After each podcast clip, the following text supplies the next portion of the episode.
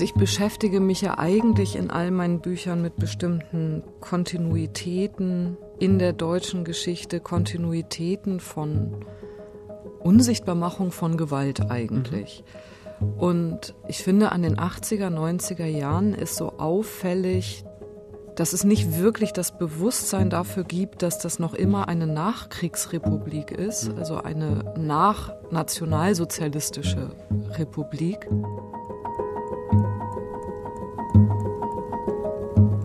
Herzlich willkommen bei Weiterlesen der gemeinsamen Literaturbühne von RBB Kulturradio und dem Literarischen Kolloquium Berlin. Mein Name ist Thorsten Dönges, ich arbeite im LCB am Wannsee und ich freue mich sehr, dass jetzt hier bei mir im Studio die Schriftstellerin Svea-Lena Kutschke sitzt. Herzlich willkommen hier im Haus des Rundfunks. Herzlichen Dank. Hallo Thorsten und herzlichen Dank für die Einladung. Ich freue mich auch sehr, hier zu sein. Cialina Kutschke wurde 1977 in Lübeck geboren. Sie hat in Hildesheim Kulturwissenschaften studiert und lebt in Berlin. 2009 erschien ihr Debütroman Etwas Kleines gut versiegeln. 2013 folgte der Roman Gefährliche Arten und 2017 noch ein Roman Stadt aus Rauch. 2019 hast du einen Ausflug zum Theater unternommen. Das Stück Zu unseren Füßen das Gold aus dem Boden verschwunden wurde zu den Autorentheatertagen am Deutschen Theater hier in Berlin eingeladen. Wie ist das mit der Prosa und den Theatertexten? Konkurrieren die miteinander? Ergänzt sich das im Schreiben? Kannst du parallel arbeiten oder erfordert eine lange Prosa, ein Roman, die ganze Kraft und dann geht gar nichts anderes und das muss äh, sich abwechseln. Ich finde, es ergänzt sich wahnsinnig gut. Also äh, als Konkurrenz bezeichne ich es nicht, weil wie du eben schon gesagt hast, so nach einem, nach der Arbeit an einem Roman, die ja mehrere Jahre in Anspruch nimmt, ist bei mir auch die Lust da auf etwas Kürzeres. Was ich aber im Moment als den größten Unterschied erlebe, ist halt tatsächlich die Erfahrung von Körper im Raum. Mhm. Und das fand ich wahnsinnig toll. Ich hatte, als das Stück zu den Autorentheatertagen eingeladen war, die Möglichkeit, den Proben beizuwohnen und den SchauspielerInnen bei ihrem Ringen um den Text und um die Figuren zu erleben. Und das hat mir wahnsinnig viel darüber gezeigt, wie man Figuren baut, aber auch, wie man das Theater als Raum eben mitdenkt. Und das ist ähm, ein ganz anderes Schreiben oder ein ganz anderes Nachdenken für Text, aber ich stelle schon durchaus fest, dass dann ein Roman und ein Stück, was ich schreibe, miteinander kommunizieren, mhm. dass ich auf verschiedene Arten ähnliche Themen bearbeite. Heute hast du deinen ganz neuen Roman Gewittertiere mitgebracht, vor wenigen Wochen bei Glasen veröffentlicht. Ein Buch, das auch in Szenen aufgebaut ist, das uns von den 80er Jahren eigentlich bis ins Heute mitnimmt zu einer Familie, zu den Bäckers. Das sind die Eltern Martin und Nora. Ähm, wir lernen sie in einem Reihenhaus in Norddeutschland kennen, wo sie leben und ihre Kinder, die dann im Verlauf des Buches im Zentrum stehen. Das Geschwisterpaar Colin, eigentlich ursprünglich Cornelia und äh, Hannes. Beide verschlägt es nach Berlin und ja, die Lebenswege dieser beiden ähm, Figuren begleiten wir. Ich fand es sehr interessant, auch in sehr unterschiedliche Milieus äh, zu schauen in diesem Buch mit den Figuren im Laufe ihres Lebens. Ähm, wir sind zunächst eben in dieser Reihenhaussiedlung in den 80er Jahren und mir ist aufgefallen, ich habe in letzter Zeit mehrere Texte gelesen, in denen es um Kindheiten in Westdeutschland in den 80er Jahren geht, wo man ja lange dachte, naja, also Ostdeutschland ist sehr spannend, eine Gesellschaft im Umbruch, aber Westdeutschland hat man eigentlich auch gar keine großen Brüche wahrnehmen wollen, vielleicht auch längere Zeit. Und jetzt kommt das langsam hoch, dass, dass da auch irgendwas verschwunden ist äh, im Lauf der Zeit. Ähm, das interessiert mich. Dieses Milieu, dieses Westdeutschland, diese 80er Jahre. Was hat dich daran gereizt? Gab es da eine Urszene, ein Bild, ähm, einen Satz, irgendetwas, was dazu geführt hat, dass wir in dieser Kindheit sind in diesem Buch? Also ich beschäftige mich ja eigentlich in all meinen Büchern mit bestimmten Kontinuitäten in der deutschen Geschichte, Kontinuitäten von Unsichtbarmachung von Gewalt eigentlich. Mhm. Und ich finde, an den 80er, 90er Jahren ist so auffällig, dass es nicht wirklich das Bewusstsein dafür gibt, dass das noch immer eine Nachkriegsrepublik ist, mhm. also eine nachnationalsozialistische Republik. Und langsam wieder so ein Deutschland ist wieder wer auftaucht und es kein Bewusstsein dafür gab, dass wir eigentlich alle, also wir, die wir irgendwie so Mitte der 70er bis Mitte der 80er äh, geboren wurden, eigentlich in einem Land aufgewachsen und sozialisiert worden sind, was bestimmte Rassismen überhaupt nicht benannt hat und nicht erkannt hat. Und das ist eigentlich ein wahnsinnig interessantes Feld, sich das anzuschauen. Also über die 90er sprechen wir wahrscheinlich noch ein bisschen mhm. später jetzt, deswegen hole ich da vielleicht jetzt nicht so aus. Aber es gab da so eine, eine Gemütlichkeit, also eine, so eine gewisse Gemütlichkeit, Selbstbezogenheit, Provinzialität, die sich wie in Abgrenzung zum Rest der Welt verstanden hat, in so einer Defensive und gleichzeitig eben die eigenen Gewaltmechanismen, also äh, Umgang mit Migranten und so weiter gar nicht wirklich reflektiert hat. Und das ist jetzt in der Rückschau, habe ich den Eindruck, beim Schreiben, beim Nachdenken über Gesellschaft möglich und reizt dann wahrscheinlich auch ähm, Figuren, ähm, Lebensläufe und Kontinuitäten zu verfolgen. Wie ähm, bist du da rangegangen? Ähm, Hattest du zuerst diese Figuren, diese Kinder, diese beiden Menschen? Bist du denen zuerst in Berlin begegnet und wolltest dann wissen, wo kommen die her? Oder wie bist du auf Colin und Hannes gestoßen? Also Hannes ist ja dann im Erwachsenenalter ein Gerichtsvollzieher. Das ist einfach ein Berufsbild, was mich wahnsinnig interessiert ja. hat. Also das auch hier in diesem Text literarisch zu verfolgen. Das ist ja ein Mensch, der viel Macht hat der aber sich sozusagen in seiner eigenen Lebensrealität gar nicht unbedingt von den Menschen unterscheiden muss, in dessen Wohnung er geht und über die er Macht ausübt und der durchaus auch darunter leidet, welche Macht er teilweise ausüben muss. Und da ging es halt schon auch darum, zurückzuverfolgen, wie findet so eine Berufswahl mhm. statt oder wie zeichne ich eine Figur, die brüchig ist also all meine Figuren oder alle Figuren, die ich hier in dem Text verfolge, haben so beide Seiten in sich, also den Aggressor und den Schmerz, die Verletzung.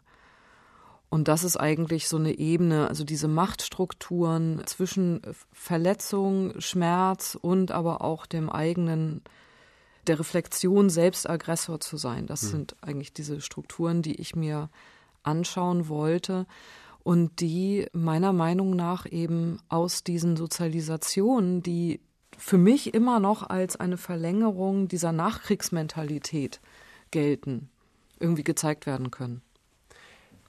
Auf den Beruf und auf ähm, die Wohnungen tatsächlich auch, ähm, in die Hannes dann in Berlin reingeht, kommen wir später nochmal. Jetzt aber gehen wir zum Beginn des Romans zurück zu Colin und ihrer Partnerin Edda auch Hannes wird im Lauf der Szene auftreten. Svea Lena Kutschke liest aus ihrem Roman Gewittertiere. Ich glaube, ich habe ganz früh schon von dir geträumt, sagte Edda unter der U-Bahn-Trasse. Sie aßen Pommes und tranken Bier aus Plastikbechern. Eine Ratte durchsuchte die verwehten Pappschalen nach Resten, und Colin schaute ihrer Freundin in die Augen. Es traf sie immer unvorbereitet. Wie zart Edda sein konnte. Jeder Stehtisch vor dem Imbiss besetzt, etwas weiter die U-Bahn-Trasse hinunter ein Matratzenlager. Zu Stoßzeiten reichte die Schlange von der Imbissbude bis zur Matratzenburg und an ihr vorbei, wie an einem Hindernis im Flussbett. Ein Einkaufswagen voller Leergut, ein Haarschopf, der aus einem der vielen Schlafsäcke ragte, graubraunes Haar, das eine Glatze umrahmte. Sie tranken das Bier aus, dann gingen sie die Allee hinauf, vor dem Späti an der Ecke lief Musik, vor den Bänken tanzten zwei alte Männer, wiegten sich mit geschlossenen Augen gegen den Takt. Auf den Bänken erhitzte Gespräche. Dazwischen schlief einer im Sitzen, das Kinn auf der Brust. Sie stiegen in den vierten Stock, Colin schloss die Tür zu ihrer Wohnung auf, dieser kleinen Panoramawerft über der U-Bahn-Trasse. Jeder der schmalen Räume ging zur Straße hinaus. Die Bahn fuhr direkt an den Fenstern vorbei. Sie fragten sich häufig, wie ihr Leben für die Leute in der Bahn aussehen mochte. Eine Wohnung wie Theaterkulisse, Schlafzimmer, Bad, Küche und Wohnzimmer nebeneinander aufgereiht, jeder Raum von außen einsehbar. Edda öffnete die Tür zum Balkon, Colin holte zwei Bier aus dem Kühlschrank und ging ihr nach. Edda mit dem Rücken gegen das Geländer gelehnt, das Hemd aufgeknöpft. Colin zeichnete eine zarte Linie über ihre Stirn, den Nasenrücken, über Lippen und Kinn, zwischen ihren Brüsten hinunter.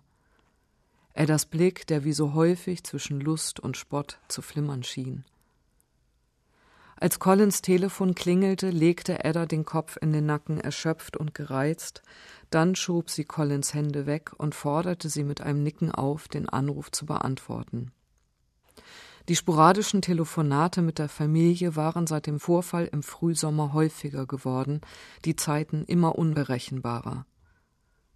In dieser Nacht jedoch ließ Colin das Telefon klingeln legte ihrer Freundin eine Hand in den Nacken, küsste sie mit einer Dringlichkeit, die an Unbeholfenheit grenzte. Der Raum, in dem Colin und Edda sich bewegten, wurde mit so großer Selbstverständlichkeit von den Beckers heimgesucht, dass Colin zunehmend das Gefühl bekam, sich durch eine Kulisse zu bewegen. Als wäre Eddas und ihr gemeinsames Leben eine Inszenierung, an deren Ende Colin wieder an ihren Platz bei den Beckers zurückkehren würde. Colin küsste Ada, das Klingeln brach ab, die Stille lastend. Colin fluchte, dann zog sie das Telefon aus der Tasche, rief ihren Bruder zurück, er ging nicht ran. Colin breitete entschuldigend die Arme aus, denn selbst wenn Hannes nicht müde wurde zu beteuern, es sei ein Versehen gewesen, die starken Kopfschmerzen im Suff den Überblick über die Paracetamol verloren, so in etwa, genoss er es doch, wie zuverlässig seine Schwester nun an seiner Seite auftauchte, wenn er sie brauchte.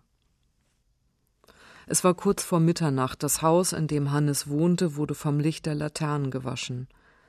Sie hörte Hannes schon von der Straße aus, die verschliffenen Silben eines vollkommen Betrunkenen. Hannes stand in der Mitte des Hofes, ein Bier in der rechten, eine Zigarette in der linken das Haar zerzaust, das Hemd offen, sein Bauch glänzte im gelben Licht, das aus seiner Wohnung drang. Er hielt eine seltsame Balance, zurückgelehnt, als könne die Luft ihn tragen, zu seinen Füßen Bernhard entspannt schnurrend unter Hannes Zorn, Hannes, der sein Lamento in die Nacht rief. In dem Haus wurden ständig Wohnung frei, niemand hielt es lange aus, nur Hannes lebte schon seit über zehn Jahren dort. Unter Messi aus dem vierten Stock gegenüber. Der Mensch braucht nur einen zweiten, um eine Theorie zum Fakt zu machen. Wer wirklich mit dem Haus verwuchs, ging mit ihm zugrunde. Das war Hannes Theorie. Hannes trat gegen die Mülltonnen, der dumpfe Hall seiner Tritte. Colin schaute zu den Fenstern empor, die unter der Brandung seiner Wut eines nach dem anderen geschlossen wurden, und dachte plötzlich, dass sie ihn verstand. Er brauchte eine Antwort, ein Geräusch, und wenn es von einem Ding war. Manchmal war dein einziger Freund eine Mülltonne. Colin legte ihm eine Hand auf die Schulter. Komm, ist gut jetzt. Widerstandslos ließ er sich in seine Wohnung führen. Bernhard tippelte vor ihn her. Colin meinte, Hohn aus der Körperhaltung des Katers herauszulesen, aber das war albern, das wusste sie selbst. Es war Collins eigene Aufsässigkeit, ihr Widerstand gegen die ihr zugewiesene Rolle, die sie in das Tier hineinlegte, es ärgerte sie, wie bereitwillig ihr Bruder sich von ihr führen ließ. Sie stellte ihm ein Glas Wasser hin, von dem er in kleinen Schlucken mit schweren Lidern nippte. Sie überlegte, ob sie ihm einen Kaffee machen sollte, aber er schien wieder bei Sinn. Er lächelte sie müde an, um Fassung bemüht, begann von der Arbeit zu erzählen. Von dem Käfig, den einer in seiner Wohnung hatte, für seine Frau. Ich denke noch, wo ist denn der Hund? und dann erst habe er die Fesseln und Peitschen und alles gesehen. Hannes stand auf, öffnete den Sack mit Trockenfutter, füllte Bernhards Schale auf. Das ist so wie mit Pilzen, hatte Edda gesagt. überirdisch einzelne Pflanzen, aber selbst wenn sie weit auseinanderstehen, sie gehören alle zum selben unterirdischen Geflecht. Ich dachte nur, dass wir zum selben Geflecht gehören, Colin, du und ich. Hannes schaltete den Wasserkocher an und gab Kaffeepulver in seine Tasse, selbstvergessene Verrichtungen, als handelt es sich um einen von Collins gewöhnlichen Besuchen. Ich hab gar keinen Kuchen da, aber muss ja auch nicht immer. Er goss den Kaffee auf. Wo war ich jetzt gleich? Genau. Ich sag dir das, wie es ist. Das muss man erstmal verkraften, wenn man jemanden auf die Straße setzen muss. Letzte Woche erst wieder. Eine ganze Familie. Araber oder so. Die sind schon auch ordentlicher und höflicher. Ich komm, um die zu räumen und krieg erst mal Tee angeboten. Hannes schüttelte den Kopf und gab Zucker in den Kaffee. Das ist nicht leicht, Leute auf die Straße zu setzen. Das tut einem richtig in der Seele weh. Colin schaute Hannes an, der jetzt schwieg und mit geschlossenen Augen rauchte. Er sah seltsam aus seit dieser Sache. Colin musste immer blinzeln, wenn sie ihn ansah, um sicherzugehen, dass er wirklich da war. Ihr Bruder war wie die Mauer, die sich nicht weit von hier durch die Stadt gezogen hatte, abgerissen, aber noch immer spürbar. Vielen Dank für diese ersten Seiten aus dem Roman Gewittertiere. Hier lernen wir, wie gesagt, Colin kennen und ihren Bruder Hannes und Edda, die Freundin, die Partnerin von Colin. Und wir erleben schon einiges von diesen Spannungen, von dieser ja, Nähe und Distanz, die ähm, zwischen Colin und Hannes besteht. Dieses äh, Geschwisterpaar, das sich ja sehr fremd ist auf eine Weise und doch sehr nah. Also ich fand dieses Bild mit, mit diesen Pilzen sehr, sehr schön. Also sie stehen einzeln da, aber es ist eben dieses Geflecht unterirdisch, das sich nicht auseinander ähm, lässt. Und so ist es ja auch bei den beiden oder bei, bei den Figuren hier insgesamt. Ähm, das hat mich beim Lesen sehr ähm, berührt, dass die eben nicht voneinander lassen können und auch nicht voneinander lassen wollen bei allen Spannungen. Ähm, so unterschiedlich sie auch sind. Vielleicht kannst du noch mehr zu diesen Figuren und ihrer Beziehung sagen. Also Colin und Hannes bilden ja sowas wie eine Schicksalsgemeinschaft. Es gibt ganz, ganz zum Schluss, wo es sozusagen so einen Punkt gibt, der so etwas wie eine Lösung voneinander bedeutet. Gibt es so das Anerkennen von, dass sie sich lieben, aber sich nicht so richtig mögen eigentlich. Und die fühlen sich aneinander gebunden oder füreinander verantwortlich. Also Hannes wurde ja in der Schule immer, also beide wurden gemobbt eigentlich in der Schule von ihren MitschülerInnen. Hannes hat es aber immer ein bisschen schlimmer getroffen als Colin. Von daher hat Colin ihm gegenüber auch eigentlich immer so das Gefühl, was wieder gut machen zu müssen oder ähm, äh, sich um ihn kümmern zu müssen was Hannes wiederum sehr wütend macht, weil er das auch etwas überheblich findet von seiner Schwester, dass sie immer denkt, es liegt irgendwie an ihr, da etwas zu retten. Und da sind die sozusagen eigentlich wie, wie so aneinander gebunden auf eine Art, die beide unfrei macht und in der sie sich auf unterschiedliche Arten irgendwie verantwortlich fühlen und die aber auch beide mit einem gewissen Zorn erfüllt eigentlich? Nähe und Distanz ist ein gutes Stichwort, um die Konstellation der Figuren zu beschreiben, aber ich hatte auch den Eindruck, dass ähm, die Erzählperspektive ähm, damit sehr eng zusammenhängt. Also wir sind sehr nah an den Figuren dran und wechseln auch die Perspektiven, da habe ich mich gefragt, wie das beim Schreiben war. Ähm, gab es da einen Plan, wann wer ins Zentrum gerückt werden soll, wann wir näher zu Colin gehen, zu ja, ihrer Liebe auch zu Edda, wann wir von den beiden weggehen, zu Hannes gehen, zu seinem Berufsleben, zum Versuch, äh, eine Beziehung zu beginnen mit Ende 30 äh, noch. Hat sich das organisch ergeben? Gab es da einen Plan? Ähm, wie sind diese Verschiebungen im Erzählgefüge entstanden? Ich glaube, das ist immer so eine Mischung. Also einerseits entsteht das natürlich organisch, also weil das ja auch die Interessenskonflikte zwischen diesen Geschwistern oder die Erzählpunkte bringen ja eine bestimmte Perspektive mit sich und irgendwann muss man dramaturgisch ordnen mhm. und äh, Gewichtung sortieren. Es ging mir aber durchaus auch darum, also beide Geschwister suchen ja eigentlich nach der Möglichkeit einer Beziehung. Und Colin ist diejenige, die das stärker umsetzen kann. Also in dieser ähm, queeren Beziehung, die Colin führt, das ist eigentlich sozusagen der Lichtblick des mhm. Romans. Während wir Hannes dabei beobachten, dass er, also der ist ja Single bis, also tatsächlich bis Anfang 40. Der hat mit Anfang 40 seine allererste Beziehung auch noch zu einer Schuldnerin. Da ist sozusagen von Anfang an direkt ein Machtverhältnis drin.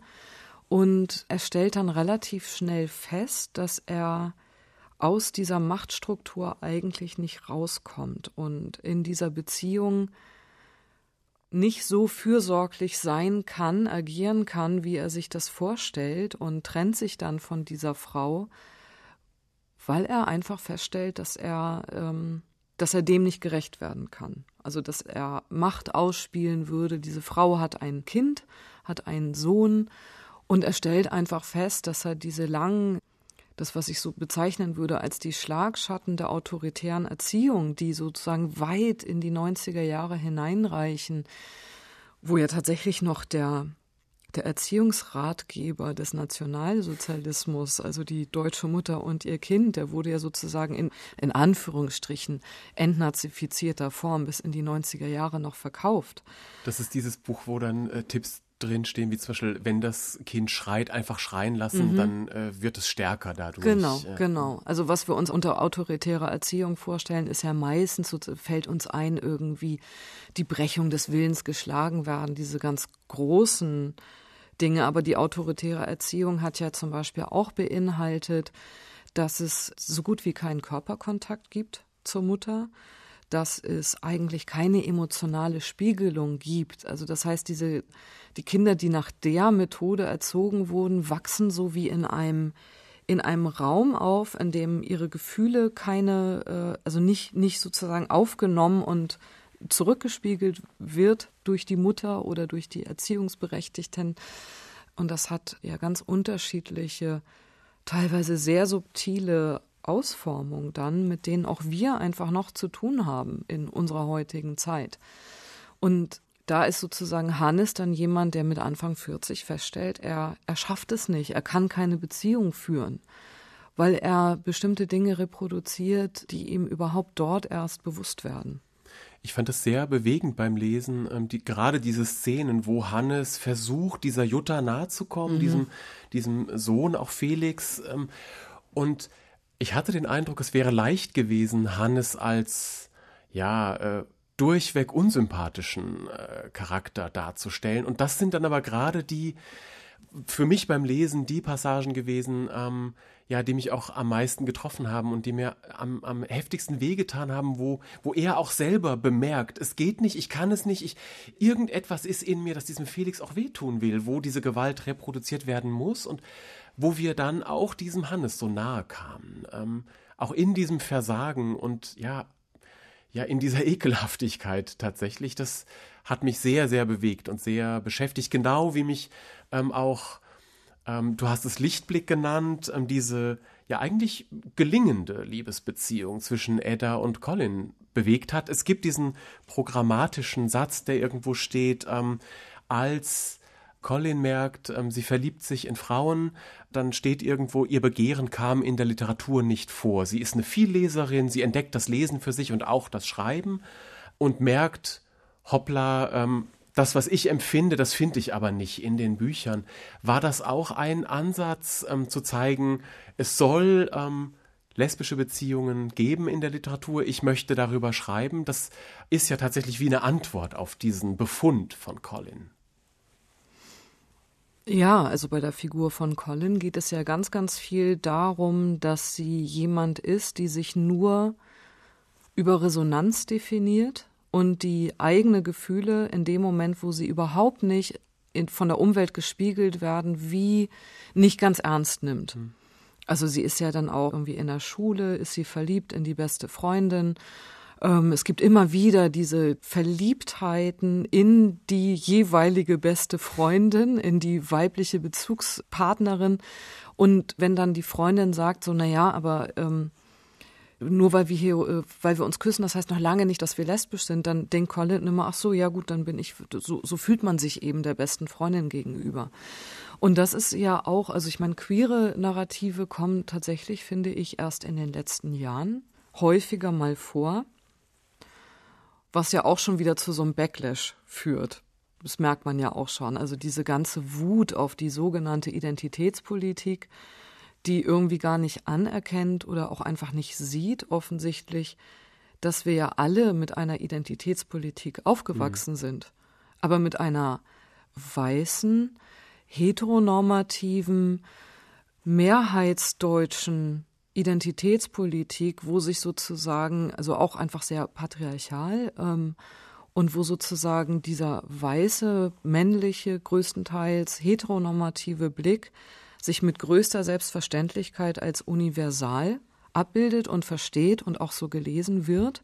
Und in dem Moment, wo irgendwie mehr queere Narrative aufkommen, wird irgendwie darüber gesprochen, was das denn jetzt ist mit dieser Identitätspolitik plötzlich und wer denn, wer denn sprechen darf und so. Und das löst ja auch schon ganz viel Wut und Unwillen aus. Und ich möchte es überhaupt nicht vergleichen, aber Chimamanda Ngozi Adichie hat ja mal in diesem TED Talk Not a Single Story mhm.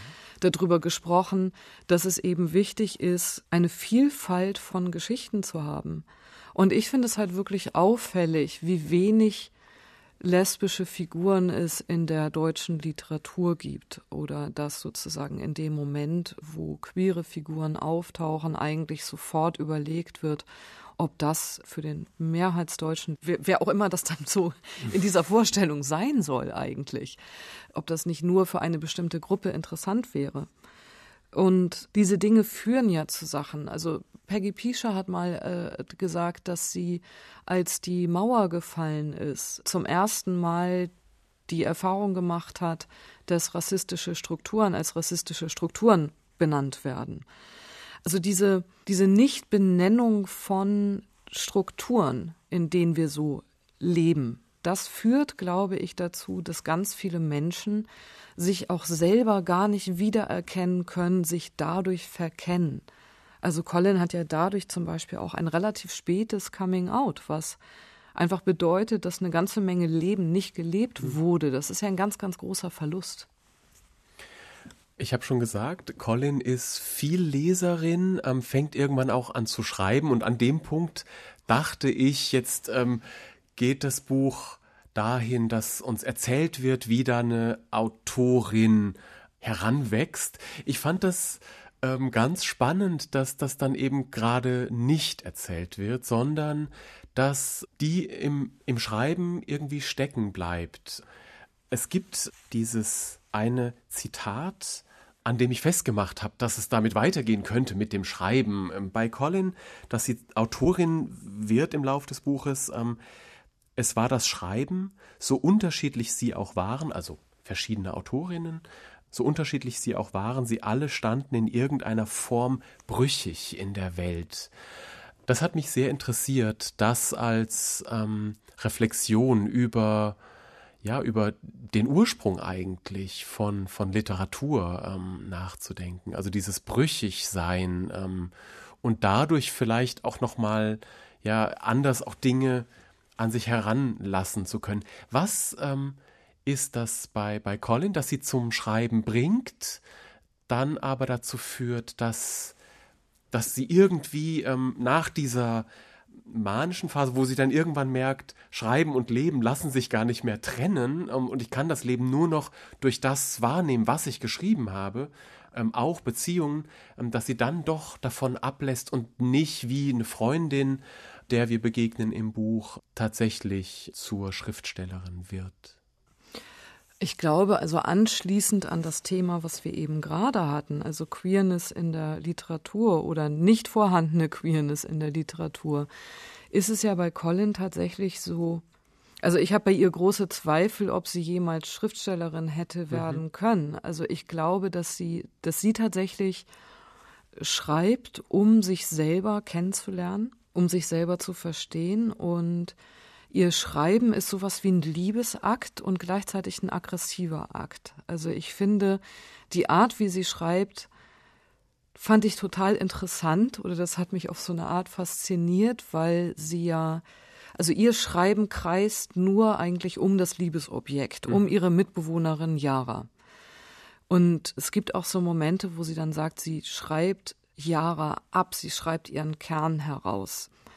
Also sie eignet sich eigentlich diese Frau, die, die nicht ihre Liebespartnerin sein will, die eignet sie sich im Schreiben an und erkennt aber dadurch eigentlich auch zum ersten Mal die eigene Beschaffenheit. Also fängt eigentlich darüber an, langsam zu verstehen, das, was sie fühlt, ist tatsächlich, da geht es um Liebe und da geht es um Begehren und da geht es um Sehnsucht. Das sind keine Freundschaften, wo man mal ein bisschen küsst irgendwie. Und ihr Schreiben hört eigentlich auf in dem Moment, wo sie einerseits begreift, dass dieses Projekt, an dem sie arbeitet, mit steigender Obsession um Yara kreist, also gar keinen eigenen dramaturgischen Erzählwillen hat, sondern wirklich nur um diese um diese Person kreist und andererseits, als sie dann für sich wirklich ihr eigenes Begehren benennt und erkennt, da bricht das Schreiben eigentlich ab. Und Colin ist so eine anti-neoliberale Figur. Die ist überhaupt nicht ehrgeizig in ihrem, in dem, was sie aus ihrem Leben machen will. Die bricht ihr Referendariat als Lehrerin ab und arbeitet einfach im Späti. Das ist eine sehr schöne Szene. Sie ist mitten im Referendariat, Referendariat steht vor der Klasse und dann ruft der Späti-Inhaber an und sagt, ich brauche dich. Und dann sagt sie, tschüss, ich, ja. ich muss zur Arbeit, sagt sie, glaube ich. Ja. Das ist großartig. Ja. Und die ist einfach total zufrieden mit der relativen Anspruchslosigkeit vielleicht im Vergleich, also so ihres Berufes. Und sie ist keine Person, die irgendwie selbstoptimierenden Ideen oder Gedanken nachhängt. Es ist ihr auch nicht wichtig, sich ständig irgendwie selber auszudrücken. Sie musste sich eigentlich nur erkennen. Also sie hat im Schreiben das nachgeholt, was sie im Lesen nicht gefunden mhm. hat. Und in dem Moment, wo sie dann sozusagen wirklich ihre eigene Queerness oder ihr eigenes Begehren erkennt, ist dann auch gut dann macht sie eigentlich das, was ihr Vater gemacht hat. Der war Lebensmittelhändler und dann arbeitet sie halt eben im Späti, das sozusagen so eine, eine Wiederholung des Ganzen ist. Stichwort Späti. Wir sind in Berlin ähm, und ich schlage vor, dass wir die zweite Lesepassage hören, wo wir jetzt bei Hannes sind und bei seiner Tätigkeit als Gerichtsvollzieher. Diese Tätowierungen, zitternde Sterne in alter Haut, die Linien unscharf, Knastwolle statt professioneller Nadel. Hannes hatte minutenlang geklopft, seine Knöchel schmerzten, der Mann vor ihm im Unterhemd auf der Wange das Muster, das ein Sofakissen im Schlaf in die Haut gedrückt hatte. Schönen guten Morgen, Herr Lohmann. Sie hatten einen Termin bei mir. Jetzt habe ich leider einen Haftbefehl gegen Sie. Lohmann sagte nichts. Hannes hätte daran gezweifelt, dass er ihn überhaupt verstanden hatte, wenn nicht die Hände des Mannes angefangen hätten zu zittern, plötzlich und heftig. Luhmann hatte verstanden, zumindest hatte sein Körper verstanden, was nicht unbedingt dasselbe war, das wusste Hannes aus eigener Erfahrung. Luhmann war erst vor einem Monat aus dem Gefängnis entlassen worden, was Hannes erfuhr, als er an dessen Küchentisch saß. Luhmann selbst hockte auf dem Boden mit dem Rücken am Küchenschrank, beantwortete Hannes Fragen, ohne aufzusehen. Zwei Männer in einer Küche, der eine schwer und gedrungen, der andere groß und gebrochen. Unklar, ob Lohmanns Beine ihn nicht trugen oder ob sein Körper sich instinktiv in bestimmte Hierarchien eingliederte, Knastkörper, Psychiatriekörper, die regelmäßigen Mahlzeiten, die vollkommene Unfähigkeit, über sich selbst zu bestimmen. Hannes Becker hatte genickt, als Lohmann sagte, er habe gesessen, zu lange genickt. Als hätten sie etwas gemeinsam. Jetzt war es ihm peinlich.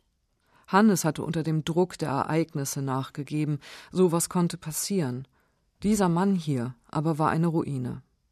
Hannes bemühte sich, mit den Augen am Bildschirm seines Notebooks zu bleiben, nicht auf Lohmann hinunterzuschauen, der sich mit zitternden Händen eine Zigarette drehte, dann kein Feuerzeug in seinen Taschen fand und die Zigarette kalt zwischen den Lippen hielt, bis das Papier sich langsam ablöste, sich an seine Unterlippe legte. Hannes, dessen Rücken sich streckte, je mehr Lohmanns sich krümmte. Hannes stellte die Füße ein wenig breiter, lehnte sich bequem zurück, das Kinn auf der Brust, tippte die Angaben ein, die Lohmann machte, Schulterzucken, wesig nicht, wesig doch nicht, wesig auch nicht. Aber nun, Herr Lohmann, so kommen wir doch nicht weiter.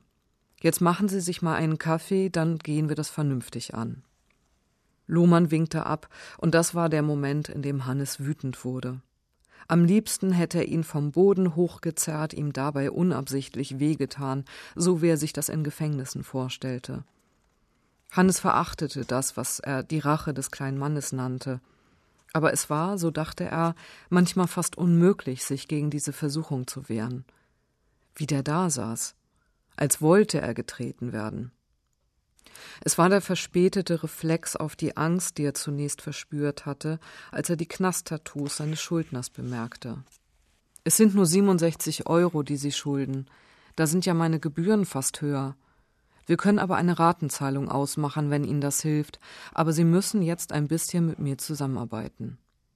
Lohmann zuckte zusammen. Hannes fragte sich, ob er tatsächlich kurz eingeschlafen war.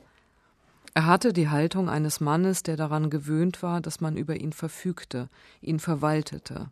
Ein Schatten verdunkelte die Eingangstür zur Küche, eine zweite Gestalt tauchte im Türraum auf, zerzaust und verschlafen, mehrere Schichten Kleidung übereinander, wie sie nur Obdachlose im Sommer tragen. Im Flur hinter ihm ein Rascheln, ein weiterer Mann? Wenn Sie mir keine klaren Auskünfte geben können, muss ich doch leider die Kollegen von der Polizei anrufen. Das wirkte. Er hörte leise Stimmen im Flur, dann das Öffnen und Schließen der Haustür. Die wissen ja sonst nicht, wo sie hin sollen, sagte Lohmann, die Stimme höher als vorher, als müsse er sich entschuldigen, dass er Menschen in seiner Wohnung übernachten ließ. Wir haben alle mal einen schlechten Tag. Hannes wusste selbst nicht, was das bedeuten sollte in diesem Zusammenhang, aber er hatte plötzlich das Bedürfnis gehabt, etwas Tröstendes zu sagen. Er klappte seinen Rechner zu und rief die Polizei. Vielen Dank für diese zweite Passage aus dem Roman Gewittertiere. Es las Svealina Kutschke, die Autorin. Diese Szenen, wo wir mit Hannes zu den Schuldnerinnen und Schuldnern gehen, die zeigen ja eine sehr unbarmherzige Gesellschaft. Tatsächlich eine Gesellschaft, die es nicht duldet, dass jemand 67 Euro schuldet. Ähm, es wird auch immer wieder beschrieben, ähm, es geht überhaupt nicht darum, wer aus welchen Gründen in welche Notlagen geraten ist. Es wird eben nur geguckt, wie lautet der Bescheid. Und dann wird eben ja, mit, mit größter Härte vorgegangen. Wie hast du da recherchiert? Wie hast du diese Szenen gefunden und ja, was erzählen die über unser gesellschaftliches Miteinander? Ich habe tatsächlich die Möglichkeit gehabt, eine Gerichtsvollzieherin bei der Arbeit zu begleiten. Und es ist ja häufig so, also man kann natürlich lesend alles Mögliche recherchieren, man stellt dann aber einfach häufig fest, dass die Vorstellung, die man sich macht, eine ganz andere ist, als wie es tatsächlich dann abläuft. Weil was mich wahnsinnig gewundert hat, war tatsächlich die Fügsamkeit mhm. gegenüber dieser behördlichen Macht. Also auch, dass wenn dann jemand eben ganz geringe Schulden hat und tatsächlich in der Lage ist, das dann bar direkt zu bezahlen, noch nicht mal nach einer Quittung gefragt wird. Und das ist eben eine Struktur, in der wir leben, die sozusagen jemandem, der, das hat ja mit dem Beruf, die Gerichtsvollzieherin, der Gerichtsvollzieher ist ja auch nur ausführendes Organ, aber ich habe eben schon auch festgestellt, dass es dann, dann gibt es alleinerziehende Mütter, die in der Ausbildung sind und die sich verschulden, weil der Sohn eine Zahnspange braucht. Und da es da offensichtlich überhaupt keine Netze gibt, die irgendwie greifen, mhm. und das ist natürlich so eine viel beschworene Schere zwischen arm und reich, die immer weiter aufgeht und wo bestimmte Strukturen Abwärtsspiralen wie von alleine einfach auslösen und vorantreiben, aus dem man kaum noch rauskommen kann. Dieser Befund drückt sich auch in einem Zitat aus, ähm, das ich sehr spannend finde über die beiden. Sie waren beide in einem Land aufgewachsen, das nie vom verletzlichsten, sondern immer vom machtvollsten Körper her dachte. In einem Land, das mehr Mitgefühl mit demjenigen hatte, der ein Haus anzündete, als mit dem Menschen, der in diesem Haus verbrannte. Das führt uns zurück eben zu dieser Zeit um 1990, wo ja auch nach Ostdeutschland hat man oft geschaut, was da passiert ist am Sonnenblumenhaus in Lichtenhagen oder an anderen Orten, Hoyerswerda. Aber auch in Westdeutschland war ja sehr viel los, Mölln, Soling.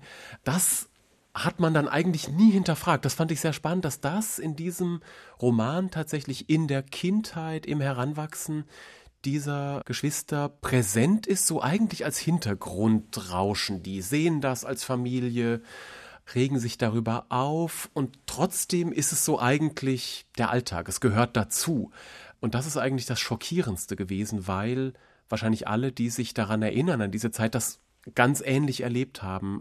Aber auch das erzählt ja ganz, ganz viel darüber, wo die Gesellschaft herkommt und was mit diesem Land los ist. Wie sind diese Szenen ins Buch gekommen und hat das auch damit zu tun, wie Gewalt immer weitergegeben wird und einfach ja da ist in der Gesellschaft und sich dann irgendwie den Weg sucht.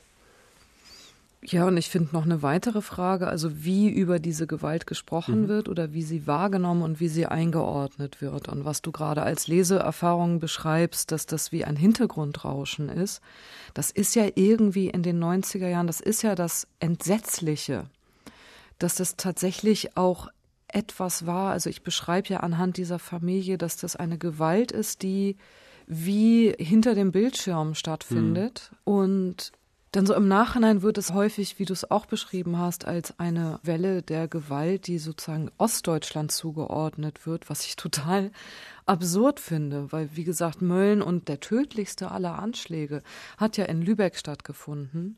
Und der wird bis heute nicht als rechtsextremistischer Anschlag geführt. Da sind zehn Menschen gestorben. Und das ist bis heute ein ungelöster Kriminalfall, obwohl ja vier Neonazis mit Brandspuren an Augenbrauen, Wimpern und Haaren vor dem brennenden Haus aufgegriffen wurden. Und die hatten alle irgendwelche Gründe, weshalb sie da mit Streichhölzern gerade gespielt hatten. Genau, so. genau. Und die wurden schon direkt am nächsten Morgen auf freien Fuß gesetzt. Heute weiß man, einer von den Vieren war ein V-Mann des Verfassungsschutzes. Das galt damals noch als linksextremistische Verschwörungstheorie. Und dann kam ein Bewohner des Hauses, ein Überlebender, war dann über Monate in U-Haft und dieser Überlebende, der über Monate in U-Haft war, das war der letzte, der von dem brennenden Haus, von dem Dach des brennenden Hauses hinuntergerettet wurde. Und trotzdem war der sozusagen als mutmaßlicher Täter über Monate in U-Haft.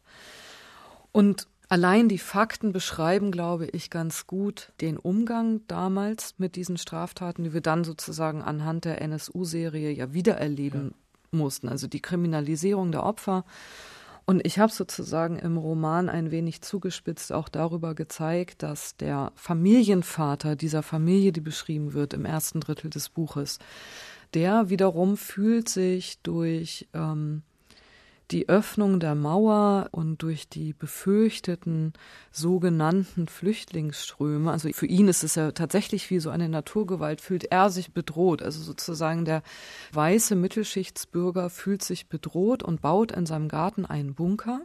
Darüber haben wir jetzt noch gar nicht Darüber uns unterhalten, über den, den, Bunkerbau und We was Während die Gewalt eben ganz andere trifft ja. und ganz andere bedroht sind. Und auch in Mölln sind in diesem brennenden Haus ist Mutter, die Kinder sind gestorben. Und es ist eigentlich, in Deutschland gibt es immer die ganz typische Täter-Opfer-Verdrehung. Mhm. Und in einem NDR-Beitrag wurde gesagt, dass da dieses Deutschland in seiner kompletten neurotischen Haltung beschrieben wird. Also dass, dass Deutschland sozusagen immer beleidigt ist, dass jetzt sozusagen das Ansehen in der Welt leidet durch diese Anschläge in den 90er Jahren. Es gibt aber gar kein Mitgefühl mit den Opfern, mit den Überlebenden. dieser Anschläge. Und das habe ich eben im Grunde versucht, anhand dieser Familie zu beschreiben, dass das Mitgefühl eben immer die Falschen trifft. Und das ist ja leider keine Sache, die ich mir ausdenke oder die ich zuspitze. Also wenn man sich die Zeitungsbeiträge aus den 90ern anschaut, da geht es zum Beispiel gerade, wenn es um Mölln geht, da wird dann sozusagen darüber gesprochen, wie jetzt Deutschland als Paria in der Weltengemeinschaft ausgestoßen und so weiter. Es geht nicht um die Menschen, die wirklich bedroht sind. Einige dieser Zeitungsartikel sind eingearbeitet, genau wie auch einige Videoinstallationen, Performances eine große Rolle spielen. Darüber könnten wir uns auch noch unterhalten, welche Rolle diese Performances, die bildende Kunst auch tatsächlich im Roman spielt. Aber wir sind ja hier, um alle Hörerinnen und Hörer neugierig zu machen auf diesen Roman, auf das Buch Gewittertiere von Svealina Kutschke. Wie gesagt, es wird auch ein Bunker gebaut, der dann wieder einstürzt. Es geht um Berlin, um äh, den Palast der Republik und das Stadtschloss und alle Absurditäten, die dieser Abriss und der Aufbau mit sich bringen. Der Rückbau, wie das Fachwort ja heißt. Es geht um Abgründe, in die dieser Roman blickt und es geht um Lichtblicke, die wir auch sehen. Vielen Dank für dieses Buch, vielen Dank für Lesung und Gespräch. Ich lege Ihnen dieses Buch ans Herz. Lesen Sie es und haben Sie eine gute Zeit. Vielen Dank, Svialina Kutschke. Vielen Dank.